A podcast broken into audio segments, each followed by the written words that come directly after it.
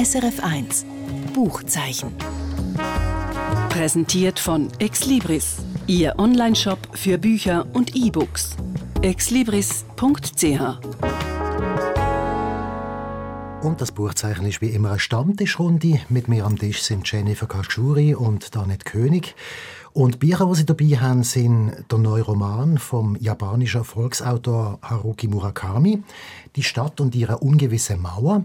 Das ist das Buch, wo Jennifer Kaschuri dabei hat. Jennifer, warum gerade das Buch? Ja, der Haruki Murakami ist ein großer Name, nicht nur in der japanischen Bücherwelt, sondern überhaupt überall weltweit ist er ein Bestsellerautor. Ich bin einfach gespannt auf das neue Werk. Ich bin früher mal Fan und jetzt habe ich länger nichts mehr gelesen und habe gedacht, das möchte ich jetzt unbedingt lesen.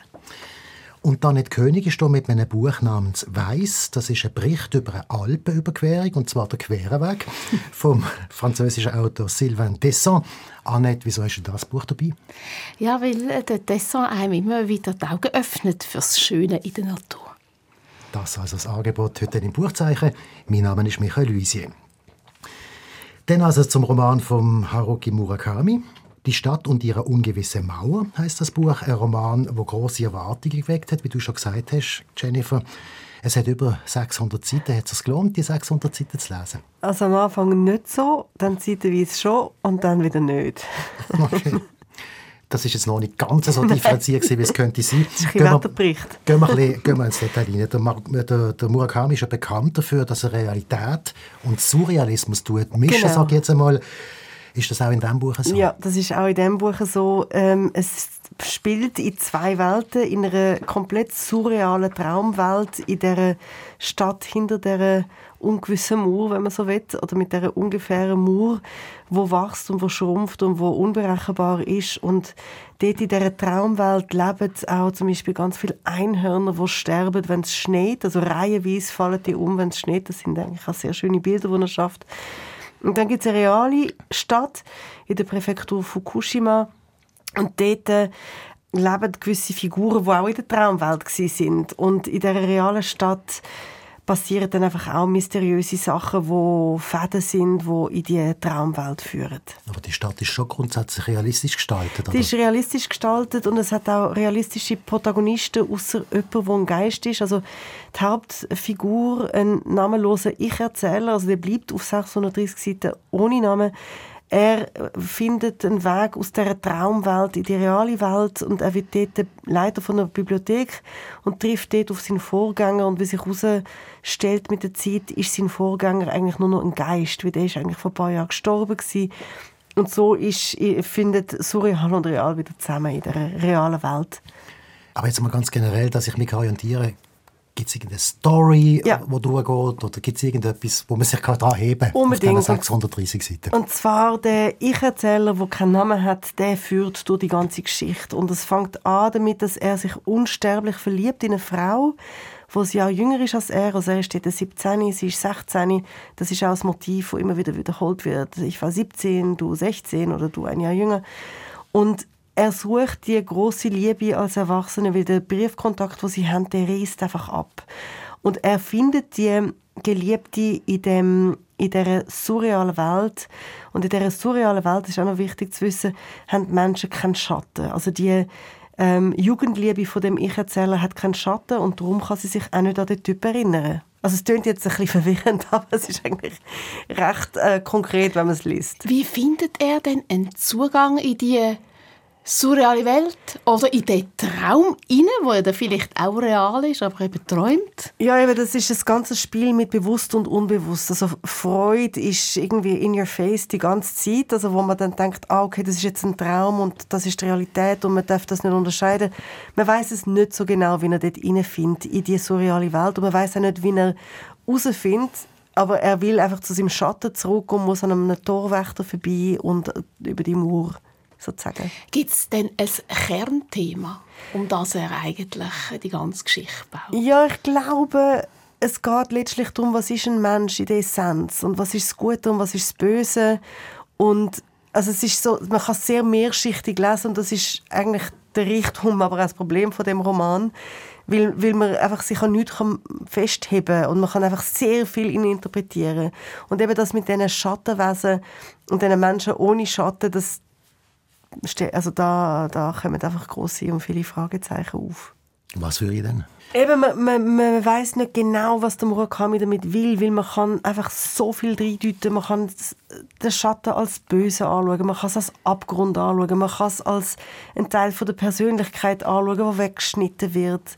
Man kann es als irgendwie äh, alter Ego anschauen, als irgendwelche Geister von früher. Aber eben, die Palette ist gigantisch und er lässt uns eigentlich ähm, im Dunkeln tappen. Aber das finde ich gerade spannend. Also mir macht es jetzt wahnsinnig an, das Buch zu lesen, einfach weil ich das Gefühl habe, da ist ein Mensch, aber der Mensch hat noch ganz eine andere Facette. Wie du die denn definierst, ist ja eigentlich mir überlassen. Das muss man ja nicht sagen. Ja, aber es ist einfach wahnsinnig. Es hat also wahnsinnig viel, also fast meditative, mantraartige Wiederholungen. Mit dem 16, 17 ist ein Beispiel, aber auch mit der Welt und mit der Mauer. Und es wiederholt sich und immer wieder und immer wieder. Und irgendwann denkt man so, okay, jetzt, was will er eigentlich? Was, es wird sehr eng. Es wird sehr eng und, und auch eben ich kann nicht so viel können anfangen damit.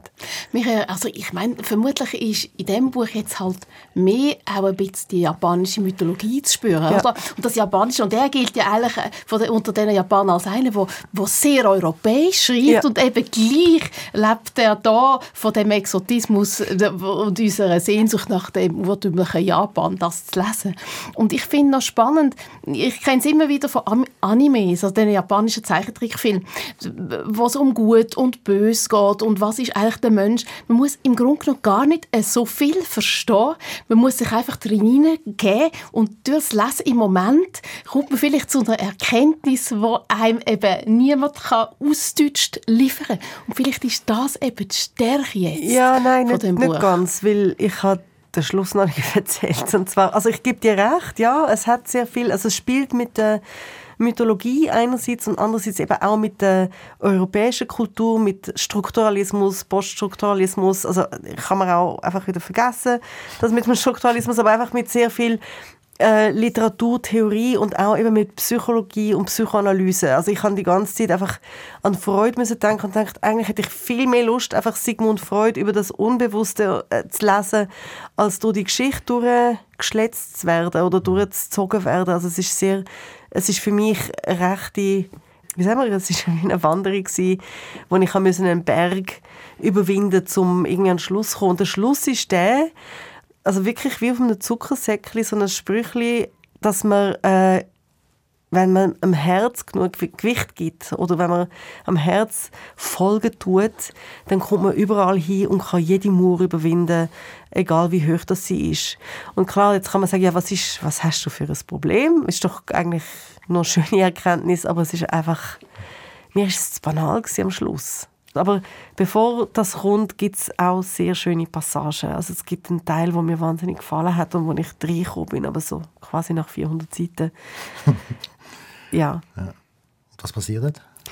Also der Ich-Erzähler, der eigentlich sehr trostlos wirkt und auch ist und sehr einsam durch die komische Landschaft, also sowohl in der surrealen wie auch in der realen Welt, hat man so das Gefühl, er ist so ein Einsiedler und, und er, er ist für mich sehr zweidimensional, sehr flach gewesen. Und dann kommen aber die Sachen von Murakami, die mir früher gefallen haben, also der der geht zum Beispiel immer in die gleiche, in den gleichen Coffeeshop, isst immer die gleiche Blueberry Muffin und dort läuft Jazzmusik und dann gibt es mini, mini, mini Blitzli, wo einfach aufscheinen, irgendwie Gedanken zur Musik oder dann redet er von der Five Big oder von den fünf grossen und, und das sind russische Komponisten und es ist völlig egal, ob man die kennt oder nicht, aber es ist einfach so etwas, wo man sich daran festheben und wo er greifbar wird oder er kocht eine einfache extrem feine Mahlzeit und ist Single Malt Whisky Fan und das ist ganz, ganz, ganz klein in dem ganzen Buch, aber das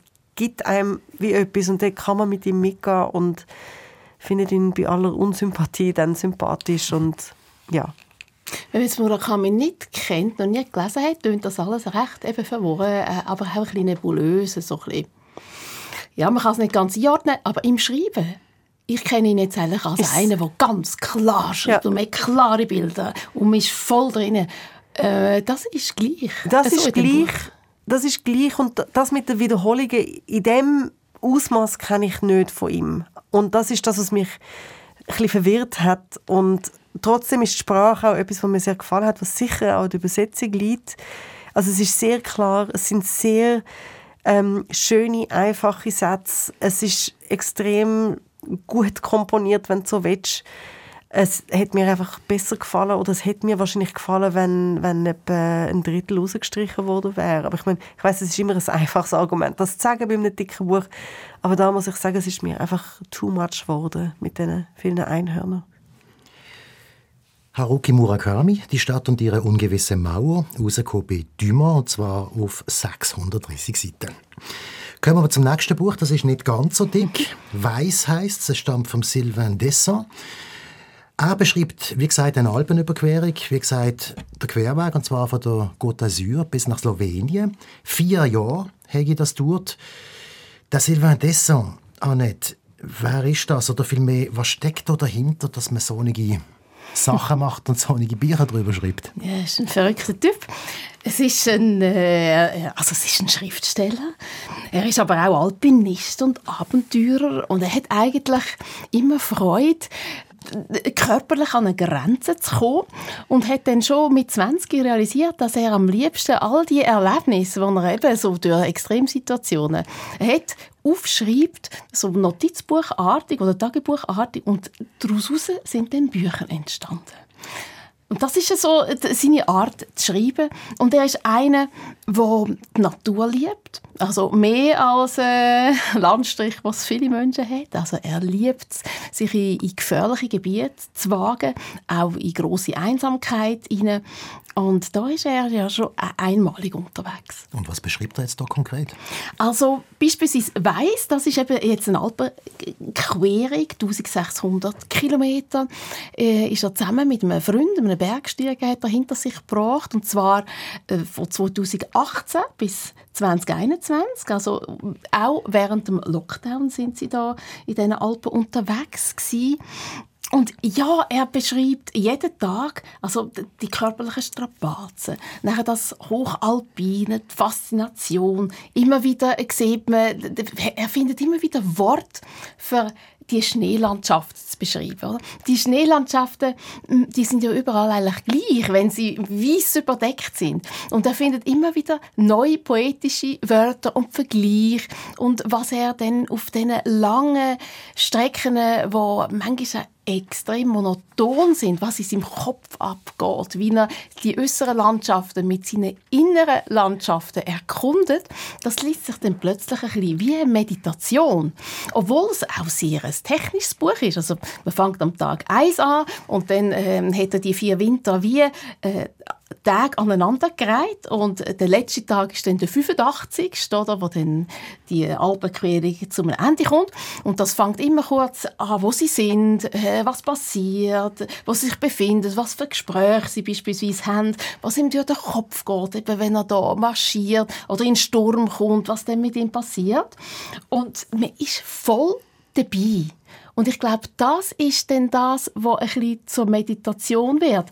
Also ich merke, wie die Anstrengung, die er hinter sich bringt, wie auch meine Anstrengung wird und wie dann meine Gedanken oder so im Betrachten von dem, was er macht, wie klar wird und ich ruhig und nur noch im Moment bin. Eigentlich so wie, wenn man an einer Kletterwand ist und gar nicht mehr kann, äh, als morgen und als gestern denken. Das klingt total anstrengend, finde ich. Also ich habe jetzt nicht sofort Lust, um das zu lesen, außer ich wäre gerade auf einer Wanderung oder genau auf dieser Wanderung. Also du hast findest... ein bisschen ein Problem mit dem meditativen Text. Ne? Vielleicht, ich weiß es nicht. Vielleicht brauche ich mehr Action, ich weiß es nicht. Also ich denke, das ist recht Action, wenn man bei extremen Minustemperaturen durch den Schnee stapft, jederzeit das Leben kann riskieren, Sachen muss voraussehen, bivakiert und so weiter.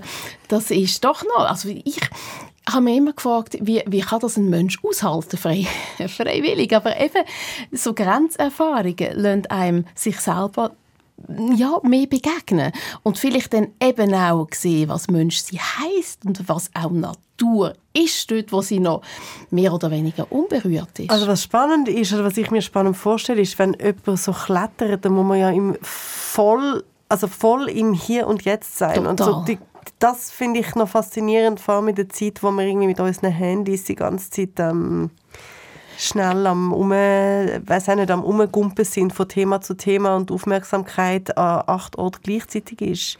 Das ist voll, voll sein Punkt. Und äh, ich habe ihn ja getroffen und er hat mir etwas total Schönes gesagt. Ich habe eben auch darauf angesprochen, warum er das sucht und so und äh, was er davon denkt, wie wir, zu, wir Menschen heute natürlich zur Natur stehen und so.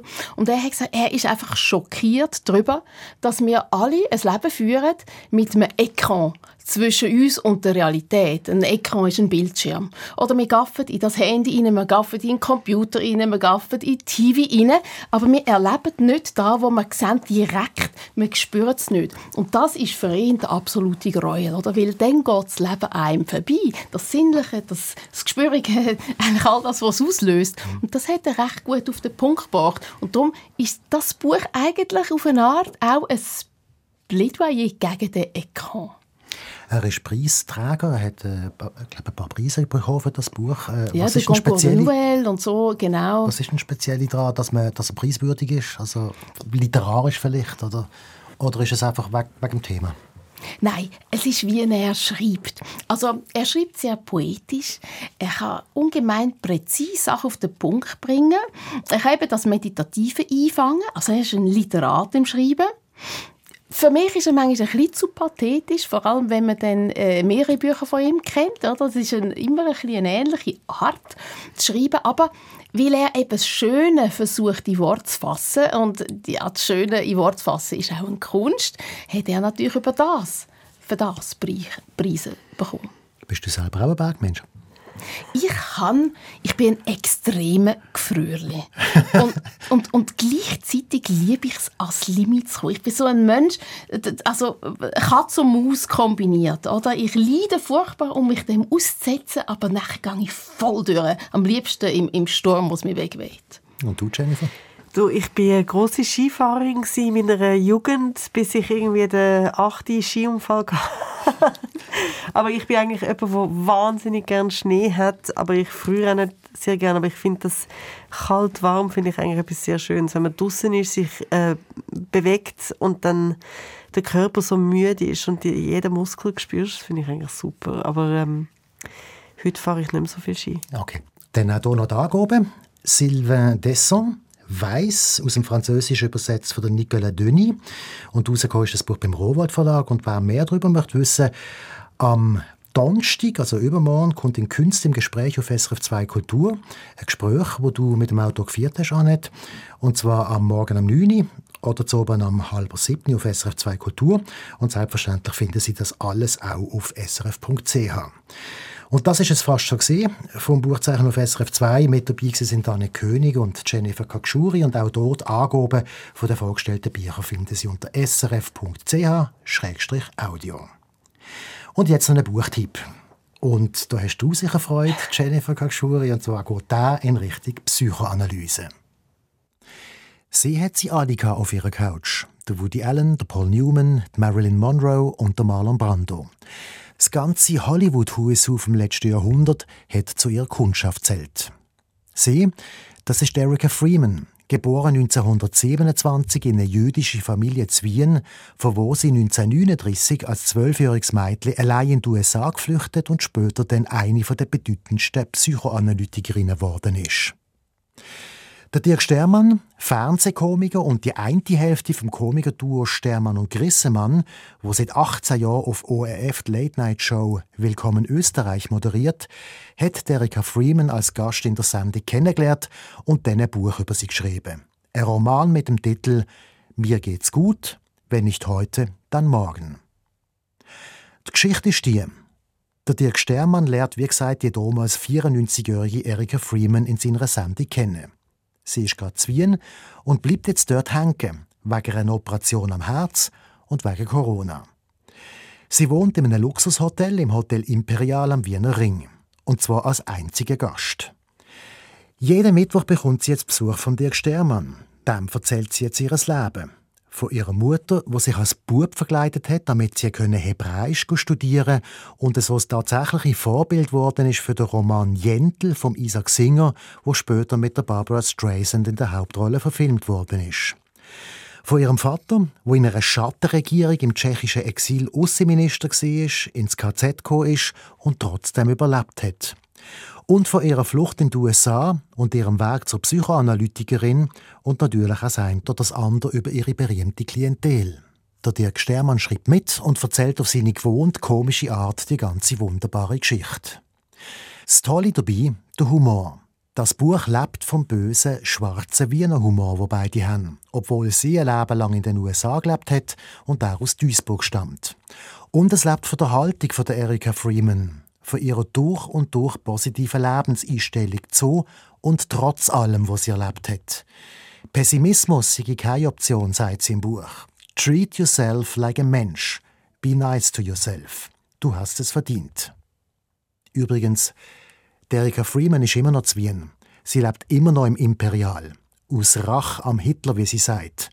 Da sei nur gerade eine Nacht dort gesehen. Sie lebe dort. Dirk Stermann, mir geht's gut, wenn nicht heute, dann morgen. Rausgekommen im Rowold Verlag. Und das ist jetzt endgültig vom Buchzeichen auf SRF 1. Mein Name ist Michael Luisier. SRF 1 Buchzeichen. Präsentiert von Exlibris, Ihr Onlineshop für Bücher und E-Books. exlibris.ch